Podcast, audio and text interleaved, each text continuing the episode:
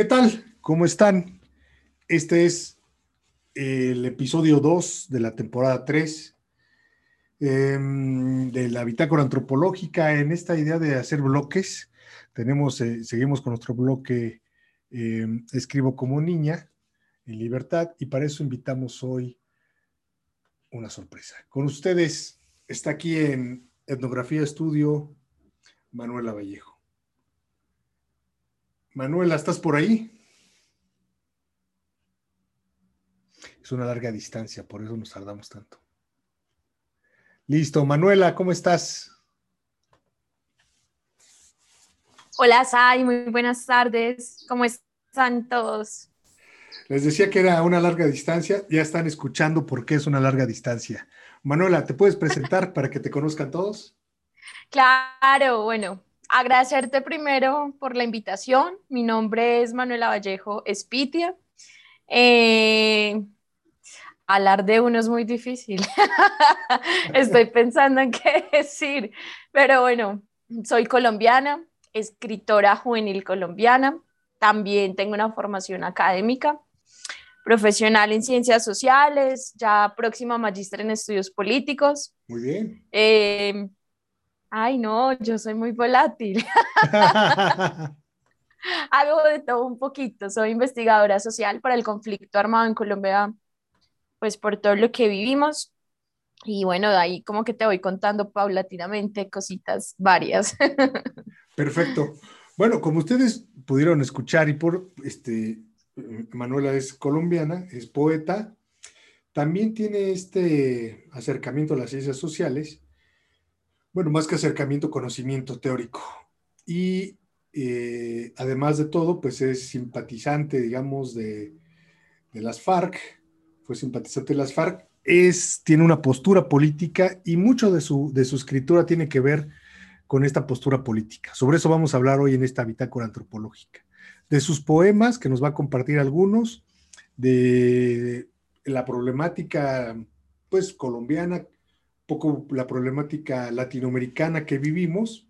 Compartimos muchísimas cosas más allá de, del propio idioma, eh, muchísimos problemas, muchísimas angustias y muchísimos amores.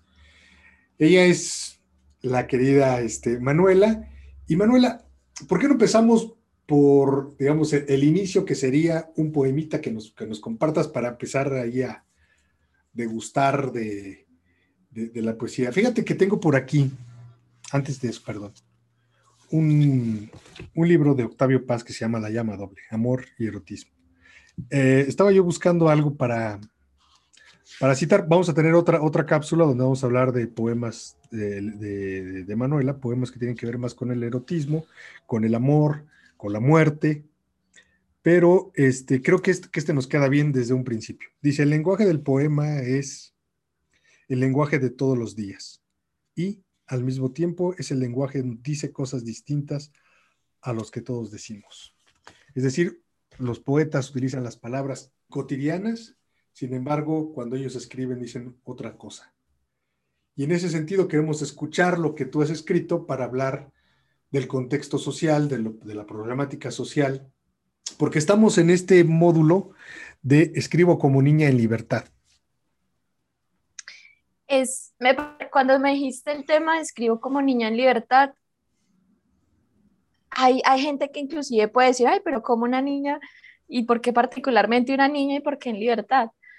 Me sentí acogida con tu título porque me siento como niña, me siento pequeña, pero dicen que los gorriones son así a veces, por más grandes que sean. Eh, ¿Quién es Manuela? Ay, Manuela, hay muchas versiones de Manuela. Y yo creo que Manuela se ha construido desde diferentes ámbitos de la sociedad, desde el erotismo, la poesía, lo que hablaste ahorita, pero también desde un eje político, a veces cruento, a veces vil, a veces con mucho dolor. Entonces, pues preparé un texto, también hace parte de la tesis de mi maestría, y bueno, no sé si me lo dejas leer para ah, entender primero cuál es el contexto social mío, quién soy yo y de dónde vengo. ¿Te parece bien? Perfecto, perfecto. Adelante. Bueno. Les hago entonces esa invitación de que me escuchen. Fortalecer al hombre herido. Cerré mis ojos mientras escuchaba su voz, hablando de sus anhelos, la razón de su vida, de austeridad, de amigos, de generosidad, de la paz, de Buda, de Krishna, de rebeldía. Pero hubo un momento en el que dijo fortalecer el hombre herido. A mí me marcó su voz y aquellas letras, su definición que decían implícitamente, señorita Manuela Vallejo. Era yo que siempre estaba rota y si no lo estaba, siempre encontrar el camino para llegar a mi estado natural. Yo era ese tipo de hombre, ese mismo que en su meditación de la noche pronunciaba, por más, por más dulce que fuera su voz, dolía escucharme ahí, hombre herido. Simple, todo me rompía. Yo no sé si todo me desencantaba o es que en realidad lo garteliano, el mundo fue y será una porquería, ya lo sé, en el 506 y en el 2000 también. Por lo menos el 2000 así lo mostraba. Lector, yo no soy, yo soy producto del desencanto, de la deconstrucción de Derrida, de los nadaístas antigregarios taciturnos de la noche y el vino, de la, de la disolución soviética, de la caída del muro de Berlín, de las fracasadas conversaciones entre paz, entre FARC, EP, ILN, EPL y gobierno, de Gonzalo Arango, el bello Juan Manuel Roca. Yo soy una nadie más, como Penélope y el olvido. Y nadie me deletrean todos los que me acompañan. Ay, pero el lector no se sienta mal, por favor. Que no lo abrigue ese sentimiento. Recuerde, siempre rota. Así vivo, en medio de noches de trasnocho, en una máquina de escribir que escribe y que no tiene autor ni lector. Si usted está leyendo esto, gratamente se puede sentir afortunado. Seguramente usted también, nadie, está leyendo a otra nadie. Y juntos nos hacemos compañía mientras Colombia da y da vueltas en medio de Ares. La voz de aquel hombre perforó sin duda mi mente. ¿Qué habrá después de recomponerme, fortalecerme? ¿Habrá alguien que me ayude o seré siempre yo? Porque una cosa sí le digo, lector, que desencanto todo. No solo soy producto del siglo XX, es que todo está en declive. No lo tome desde el ego, pero yo estoy en declive. Rota lector, no lo vuelva a dejar atrás. Nací luego de que funcionara la Corte Constitucional colombiana en la hora Gaviria, en la época de Escobar, época donde FAREP y la Fuerza Pública tuvieron 687 enfrentamientos.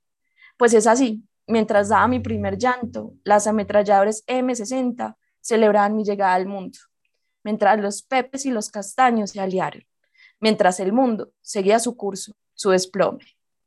Sí, estoy herida, Crecí en el pueblo de las mil muertes, de los NN, el río y los lamentos, de la sangre, el dolor, de los cuerpos sin vida, de los mutilados, de los que no llegaron a la hora de la cena y sin un reencuentro. Fortalecer al hombre herido. Estas heridas de guerra siguen aquí, en mi mente, en mi dolencia, y se fugan. Y siguen, porque los míos, en el monte o no, han muerto, pero son mi voz, la voz clonada de aquellos que la suya la silenciaron porque una vida la silencian, pero la voz nunca. Esa soy yo, la herida de madres, campesinos, niños, docentes, excombatientes, combatientes, militantes, jóvenes. Soy las letras de los que vagan y hablan en los territorios colombianos. Uf. ¿Qué decir después de escuchar eso? Pero bueno, hay, que decir algo. Eh, Efectivamente, digamos, es eh, la, voz, pero la palabra nos da la oportunidad de, nombrar y en ese sentido de resignificar el entorno, Manuela.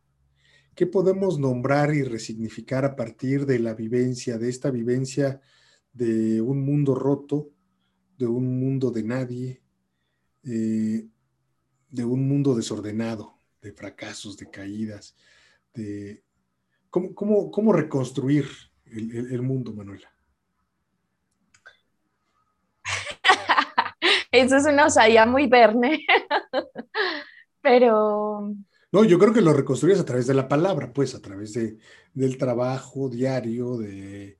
Eh, más allá de una utopía, me da la impresión que eh, la literatura ha ayudado, pues, a, a describir, a lamentar y a reconstruir el mundo. Te digo, queridos Bernes, porque yo me siento como una película de acción. Yo justamente hoy me despertaba luego de la siesta y pensaba, eh, ¿qué, ¿qué, hago acá? Es increíble que esté acá tan placenteramente, sin ninguna preocupación, a gran escala. Pero uno siempre busca encontrarse y, resignificar la vida. Esa palabra me gusta, resignificar, redefinir. ¿Cómo lo hago? o he empezado en un proceso de mi vida en el cual siento que debo pedir perdón, siento que debo dar de mí a este país y hay muchas formas de dar. Uno puede ser la palabra, otro puede ser darle voz a aquellos que han sido silenciados. Eh, tengo trabajos académicos, algunos capítulos de libro, algunos artículos en los cuales el verbo se hace palabra, una palabra insurgente, una palabra que no es escuchada, una palabra que ha sido terrorista en el lenguaje de aquellos que llegan a la oligarquía, ¿no? Creo que resignificar mi vida ha sido eso, darle la palabra a aquellos que nunca se la han dado, pues por intereses económicos, políticos, por tantas cosas. Eh, y ha sido esa parte, darle valor, darle presencia, darle palabra, darle un texto, darle lo que sea aquellos que, como yo, dentro de sus noches y desesperaciones, piensan una Colombia nueva, un país nuevo, por lo menos un entorno. Creo que así es resignificado mi vida, pero bueno, más allá y dentro de lo personal, el amor, o sea, y eso suena muy, muy excéntrico a veces, pero en realidad eh, el amor sana. Y creo que también he experimentado eso, encontrarme y verme en otra persona, en mi hija, en mi novia, en mis amigos. Eso, eso también es resignificar la vida de una manera pues un poco más personal, ¿no? Te lo digo de esa forma. Ok, a propósito de eso, mencionábamos este, en una charla previa que vives en una, en una ciudad eh, demasiado conservadora. ¿Cómo vivir en libertad con lo que amas, con lo que quieres, en una sociedad como la donde te tocó vivir? ¿Cómo enfrentas este día a día? ¿Cómo enfrentan otras mujeres como tú, otros hombres, este, esta, esta realidad colombiana, este contexto que les tocó vivir? Yo creo que la resistencia, eh, eso es algo que yo aprendí en la insurgencia, la resistencia se puede dar de muchas formas y de muchas estéticas también. Resistir a Manizales, que es una ciudad relativamente pequeña, pero goda, tradicionalista, conservadora, homofóbica, eh, ha sido un lío. O sea, en realidad sí. Resistirla es fuerte porque la discriminación está, los miedos están, pero creo que hay formas. Cuando doy clase y le hablo a los muchachos, cuando veo a mi hija y hacemos una reflexión eh, sobre diferentes aspectos de la política, de la sexualidad, del erotismo. Eso es, una, eso es un parte de resistencia. Eh, hay algo, no sé, tal vez suena muy loco, pero el hecho de vestirse como uno quiera, de hablar como uno quiera, de ir cogidas de la mano con mi pareja en este caso, es también actos de resistencia y tú meticulosamente te vas entrando en las esferas de la sociedad. Por ejemplo, hago parte de un proyecto pedagógico acá en Colombia. Estamos creando eh, las guías y las mallas para los niños del campo en Colombia, o sea, la ruralidad. Ahí también es un acto de resistencia. Es implícitamente decirle al niño colombiano, puedes vivir en paz, puedes vivir en libertad, puedes zafarte de los fenómenos sociales que también hemos construido, puedes zafarte de la discriminación, de la pobreza, eh, de, la, de la homofobia, a través de tu palabra, a través del arte, a través de la pintura, a través de la poesía. Creo que esa, sin más detalles, ha sido como mi punto de, de, de resistencia. Ok, resistencia, subversión, igual a subversión. ¿Cuándo y por qué la subversión? ¿Por qué la resistencia? Eh, lo que quiero decir es, eh, vayamos más al, a la... Mm, a describir quizá el entorno colombiano, el entorno latinoamericano, sí, sí, me doy a entender. Este, ¿qué es? Yo sé que mi pregunta puede parecer bastante ingenua, pero ¿qué es lo que se vive en Colombia que te hace estar en resistencia? ¿Cómo se vive en Colombia que se hace estar en resistencia? Y de alguna manera nosotros nos vamos a encontrar ahí, los mexicanos y los latinoamericanos, nos vamos a ver un espejo a la hora de escucharte y quisiera pues esta descripción para poder reconocernos en, en este discurso tuyo, pues en estas en esta de construcción y construcción de la realidad colombiana, a final de cuentas es una construcción de la realidad este, latinoamericana. Colombia y Latinoamérica, eh, yo las veo así, pequeñas colonias. Somos eso, somos dominados por unos magnates, un asunto vil que se llama capitalismo. Y creo que el asunto colombiano no, colombiano no es tan distinto a otros países latinoamericanos por ejemplo, tu bello país. Aprovecho para dar las gracias porque siento una acogida enorme con ellos. Pero también el caso de Argentina, el tema venezolano, Cuba, es la misma radiografía, pero en diferentes territorios, en una ubicación espacial geográfica distinta, pero con los fenómenos casi idénticos. Eh, Colombia es un título que me gusta mucho, dos títulos de dos libros, clásicos del conflicto armado y es país fragmentado, sociedad dividida. Eso es Colombia y creo que eso también es Latinoamérica. Y todo eso deja un ruido cuando caen las cosas. Me enfoco en la primera. Colombia, país, fragmentado, sociedad dividida. Acá hay corrupción, acá hay violencia política de más de 200 años, acá hay gobiernos que generan hasta, no nos sabe si reír o llorar, ese cuento de que no nos sabe reír o llorar, pero es verdad. Eh, se roban plata descaradamente, el presidente, los presidentes cometen crímenes, pero una cosa impresionante, 6.402 personas asesinadas, llamados falsos positivos, coroneles ya eh, en de retiro, pero judicializados por la Jurisprudencia Especial para la Paz. Hay desplazamiento, hay pobreza, hay masacres, eh, hay burlas a la constitución política, Ah, no sé si, si podemos hablar un poco del tema del paro nacional, lo menciono ahí porque policías mataron a nuestros estudiantes, a nuestros jóvenes. Puede ser yo, puede ser mi hija, puede ser un amigo. Y eso no es tan distinto a cómo se vive en 10 años anteriores, en 20 años, en, en el 50 con Gonzalo Bravo. Y creo que es la misma radiografía que de Latinoamérica. Países dominados, unas pequeñas colonias que han sido adquiridas a través de un verbo, a través de un discurso, a través de intereses políticos que niegan el ser humano en, su máxima expresión y que si lo utilizan es simplemente por una cuestión económica porque es muy fácil un voto, pero cuando tú das el voto y ves manipulación a los derechos humanos y violación a los derechos humanos, pues ya no eres un sujeto. Eso es Colombia y ese en, en realidad es América Latina y también otros países europeos, el caso de Israel, no es tan lejano como el de nosotros, nos inventan guerras, nos mandan a las guerras y, los patrones sentados tomando whisky o no sé qué tomarán ellos. Yo tomo cerveza. Tú no eres patrona, ¿no? No sé si te responde. No, sé si te responde, quería saber. Claro, claro. ¿Consideras que los estados latinoamericanos son estados fallidos? Lo son, lo son. Eh, hay claramente politólogos que irán contra mí, pero es un Estado fallido porque un Estado somos todos. Un Estado eres tú, un Estado soy yo, es mi hija, pero el Estado tiene, una, tiene que tener un proceso de desmitificación y lo explico desde esta forma. Eh, cuando tú nombras el Estado es porque normalmente se refiere a los que están allá representándonos, que nosotros les damos el voto. Dime. No, eso sería como el gobierno, ¿no? Pero fíjate que acá en Colombia juega eso. No, no sé si en tu país, pero acá la gente eh, lo entiende como un gobierno.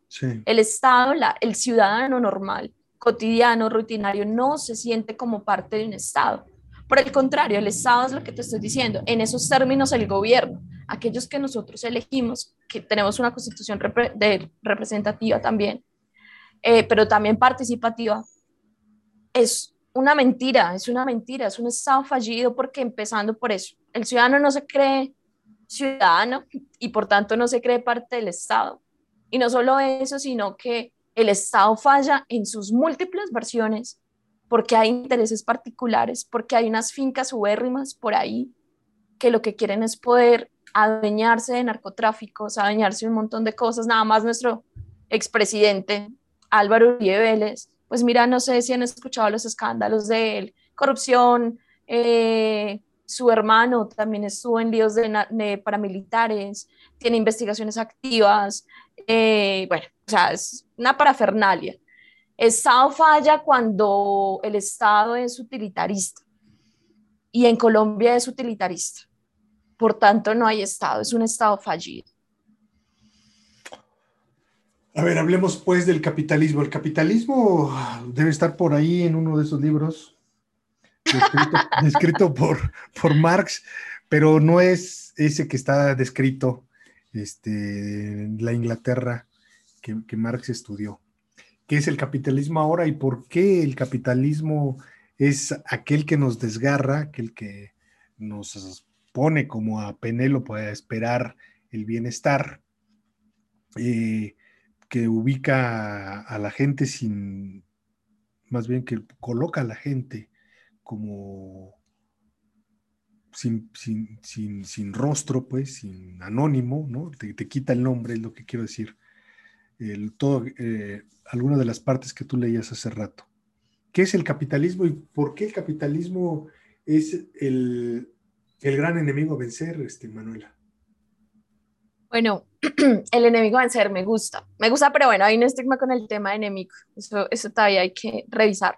Lo primero es que el capitalismo en su forma común y tradicional es un sistema económico.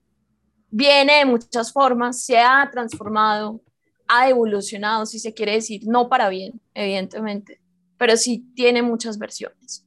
El capitalismo es un sistema salvaje donde tú mismo lo dices, la persona, el sujeto no es un sujeto, no es un rostro, sino que es un objeto de trabajo.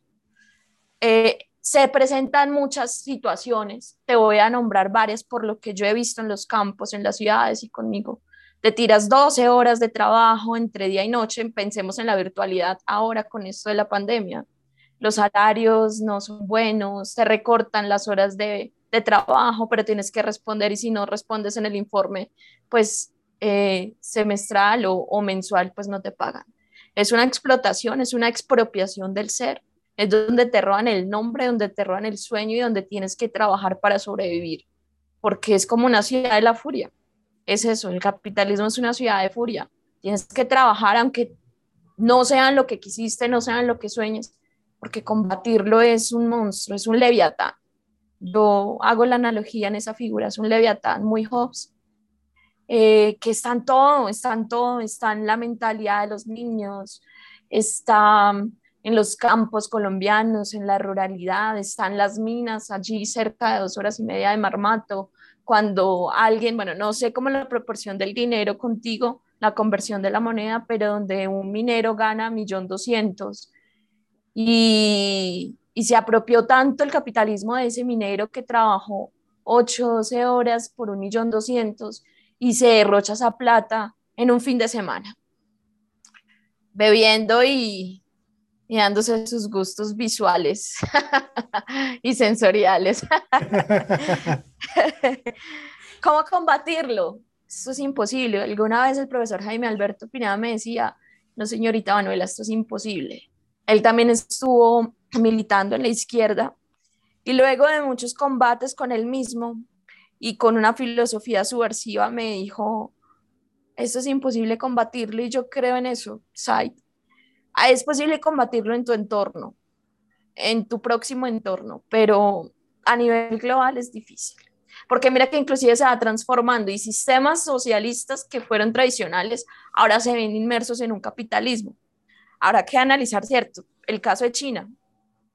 Tiene su parte socialista, tiene su parte comunista, pero, pero creo que eso se va transformando y eso es como una esponja, ¿sabes? Eso absorbe todo, va absorbiendo, es como un agujero negro, que no sale nada y, lo que entra ¡ah! se esfuma y no vuelve a salir. Para mí eso es el capitalismo, realmente. Un poco metafórico, pero es eso. Para no aburrirte con temas de Marx. Oye, eh, ¿por qué no nos cuentas cómo es que llegaste a la poesía? Es muy bonito, es muy bonito. Bueno, eso tiene su cuento desde pequeña, eh, desde el colegio. En algún momento, bueno, yo escribía los golpes que me daba mi hermana. me regañaba. Dime. ¿Cuántos años tenías? Tenía por ahí unos nueve años. Unos nueve años. Y escribía sobre los golpes que daba mi hermana y una vez me dijo, pues entonces escriba cosas que valga la pena y encontré la poesía. Eh, me gané un concurso en el colegio de poesía y dije, ay, puedo servir para algo. Porque claro, ya es en eso ya tenía 11, 12 años, yo me sentía un poco perdida, no era buena en ninguna materia, pero me, o iba bien en todas las materias, pero no sentía que tenía un arte en especial. Y escribiendo las tragedias familiares y escribiendo pues tantas cosas que un niño se inventará encontré la escritura, pero no me gustaban los cuentos, no era capaz de escribir una novela, no. Era como parrafito por parrafito y paulatinamente, lentamente fue encontrando verso a verso una poesía. Suena absurdo mi la forma en que llegué a la poesía, pero pero bueno, desde niña fue eso. Ya la juventud fue un poco político, fue un poco melancólico. Cuando tú estás en la insurgencia, los desaparecidos, la sangre, los ríos, pues los ves muy de cerca y hay alguna forma de materializar eso y de explotar eso y creo que la poesía también me ayudó. Ya luego, después, Manuela se encuentra una poesía muy erótica, más sensible, eh, más de reconocimiento del cuerpo, de otras estéticas y bueno, ahí va. Ok, antes, de pasar, antes de pasar a, esto, Manuela, ¿cómo llegaste a, la, insurgencia? ¿Cómo llegaste a la, resistencia, a tu conciencia política? Bueno, yo no sé si he llegado a una conciencia política, para ser honesta, pero llegué a la insurgencia. Hay algo que es que hay que entender mucho en el conflicto colombiano, queridos. Hay y es que de las muchas de las personas que hemos llegado a la insurgencia hemos pasado por asuntos traumáticos, em, hemos visto cosas, hemos vivido cosas. Eh, y eso me llevó a estar más allá de un asunto generacional de mi parte, eh, de tener algunos familiares allá en la insurgencia, pero también vi, vi, vi cómo enterraban a alguien vivo, vi cómo un militar asesinó para ese entonces la hermana de mi pareja, que él era guerrillero en, en las FARC. Y bueno, eso también fue marcando y va generando como un odio y te vas posicionando, te vas posicionando en la insurgencia. Eso fue. Digamos, la vivencia. ¿Qué tanto se vive la incertidumbre en este mundo moderno, este, Manuela? Uy, todo, queridos, hay todo. La incertidumbre es el mundo moderno. Yo no sé si hay seguridades acá, ¿sabes? Yo me levanto cada mañana y pienso de que hoy puedo estar bien, hoy puedo estar mal, hoy puede llegar la fiscalía a hacerme una pregunta de hace cinco años que posiblemente no voy a encontrar respuesta. Me puedo también levantar, estar pensando en si la poesía tiene una responsabilidad social, si puedo lograr un cambio acá para Colombia. Están todos, mía, está en una incertidumbre y obviamente lo veo en el mundo moderno para responder un poco con profundidad a tu pregunta. Y incertidumbre es el mundo moderno, en realidad. Y yo entro entre crisis cuando pienso eso, como en este momento.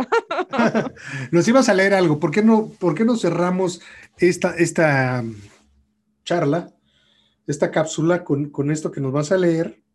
Así lo cerramos, ya no voy a decir nada. Esto fue el segundo episodio de la Bitácora Antropológica en su tercera temporada y es Manuela Vallejos. Más adelante vamos a regresar con ella, pero terminamos con ella casi como un pensamiento espiritual que nos va a dejar Manuela con su poema, con lo que nos va a leer. A propósito de la poesía, a los oyentes, a las personas que nos están viendo y a ti, queridos Ay, puta con doble P y con terminante en A. Desde la vida me llama ella. entre los suburbios de la ciudad, entre las bocas femeninas, entre la puta melancolía, entre el rostro que no se ve pero tiene alma, desde la muerte que también me llama, entre la depresión que me sigue, entre la tranquilidad que nunca llega, entre los cuerpos malditos, entre las palabras que no tiene labios, pero tiene quien las escriba. Así llegó la puta, la más puta de todas, que como todas las putas tienen la costumbre de hacerme suicidar cada noche. Era ella, la puta reina, la prostituta de todos los vagabundos como yo. Era ella, la poesía. Y un sentimiento de pérdida llega a Neruda. Dime tú, maldito, ¿cómo soportas tanto dolor con la puta más puta de todas, que es la poesía? ¿Te gustó, querido Sai? Así llegué a la poesía. ah, no, no, te escucho. Ah, me encantó. Perdón, estaba, había apagado el micrófono para que no se viciara este, mientras leías. Me encantó, muchas gracias. Vamos a, a, una siguiente cápsula para seguir deleitándonos con la poesía, con la más puta de todas las putas, la poesía.